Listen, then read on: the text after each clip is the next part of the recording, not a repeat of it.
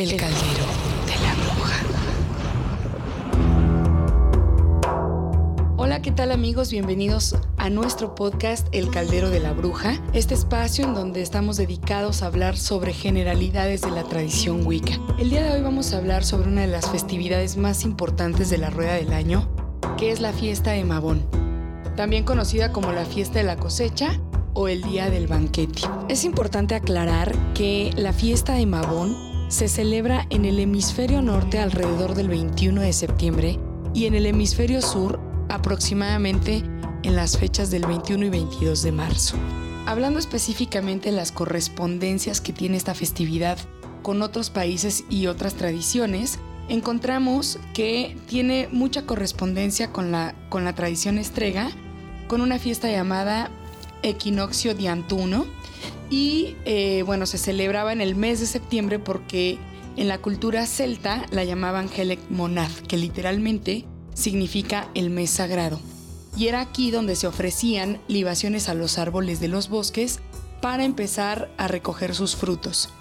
En otros países también se encuentra una correspondencia muy estrecha con la fiesta de Mabón. Por ejemplo, en China se celebra Chung Chiu, que es la fiesta que marca el final de la cosecha del arroz, y coincide también con una celebración romana llamada fiestas dionisiacas, que se utilizaban para celebrar la cosecha de la uva y festejaban principalmente bebiendo vino.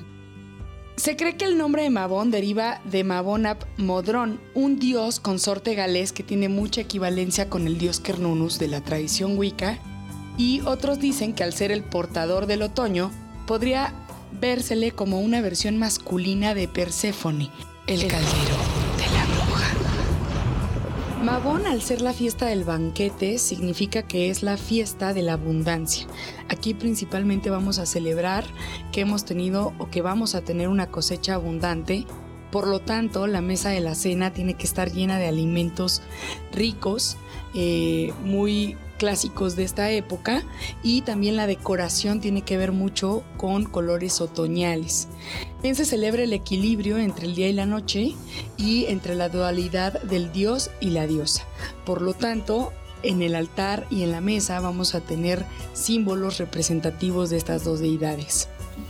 Los rituales característicos de Mabón se celebran con la cara pintada de blanco y negro para hacer mucho énfasis en este equilibrio del que hablamos y se hacen danzas sagradas en espiral celebrando la vida y la muerte. Por ejemplo, al amanecer también se pueden hacer danzas donde se celebre la salida del sol o en el atardecer la llegada de la oscuridad o la noche.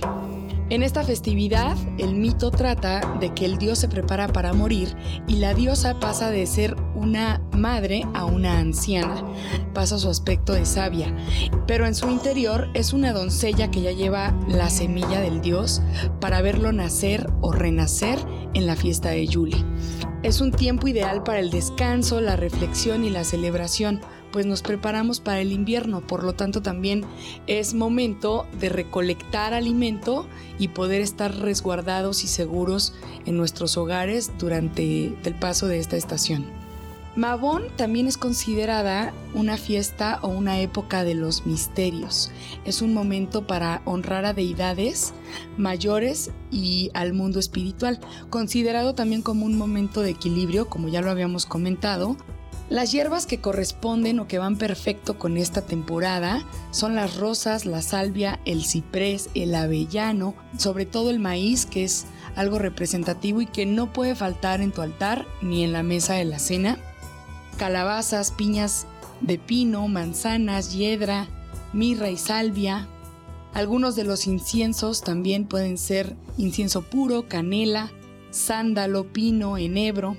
Los colores representativos, como lo habíamos visto, son colores otoñales o cálidos, como el anaranjado, el rojo, color marrón, oro, ocre, cafés o tonos dorados. El caldero de la bruja. Las comidas con las que puedes acompañar este gran banquete y disfrutar en compañía de todo tu coven son manzanas, nueces, pan, granos, frutas y verduras, obviamente el maíz en diversas preparaciones, calabazas, uvas, jarabe de moras, granadas y galletas de avena. Las bebidas son bueno vino tinto, zumos de frutas rojas y sidra. Algunas de las piedras con las que también puedes adornar el altar o la mesa o incluso trabajar algunos hechizos con ellas, pues son el zafiro, ágatas amarillas y lápiz lázuli. Recuerda que el lápiz lázuli es una de las piedras que nos permite entrar en conexión con el universo y con la Tierra, entonces sería muy buen momento para utilizarla. En cuestión de velas, te recomendamos que utilices velas color verde, marrones o azules. En la ofrenda o en el altar puedes poner productos de la tierra como papas, maíz, moras, flores de girasol o las hojas secas que ya están cayendo de los árboles. El mantel puede ser de color oscuro que simbolice la época de las tinieblas, la entrada de la oscuridad o del invierno. La hora del día predilecta para celebrar esta festividad es el atardecer. El animal principal es el cuervo. Algunas de las diosas que corresponden a esta fiesta son Demeter, Morgana, Rhiannon, Perséfone y las musas. Los dioses correspondientes a esta festividad es obviamente Cernunnos, Magón, Thor, Odín, Hermes y el hombre verde, o mejor conocido como Greenman. El mensaje principal que te deja esta festividad es que compartas y que los dioses siempre nos van a dar mucho. Si tú empiezas a pensar en positivo y piensas en abundancia, tu cosecha va a ser abundante. Algunos usos ritual que te recomendamos para Mabón es que coloques en medio de tu círculo mágico un caldero y vayas caminando en espiral hacia él soltando algunas hojas. Recuerda que el otoño lo que nos muestra y lo que nos enseña es sobre el apego.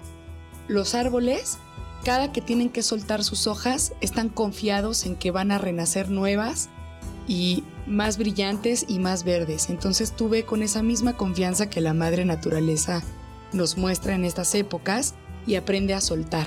Mabón es una época para soltar y recibir en abundancia. En amor y en armonía me despido, espero que les haya gustado este podcast y que sea de gran ayuda para el ritual. Feliz encuentro, feliz partida, hasta la próxima bienvenida.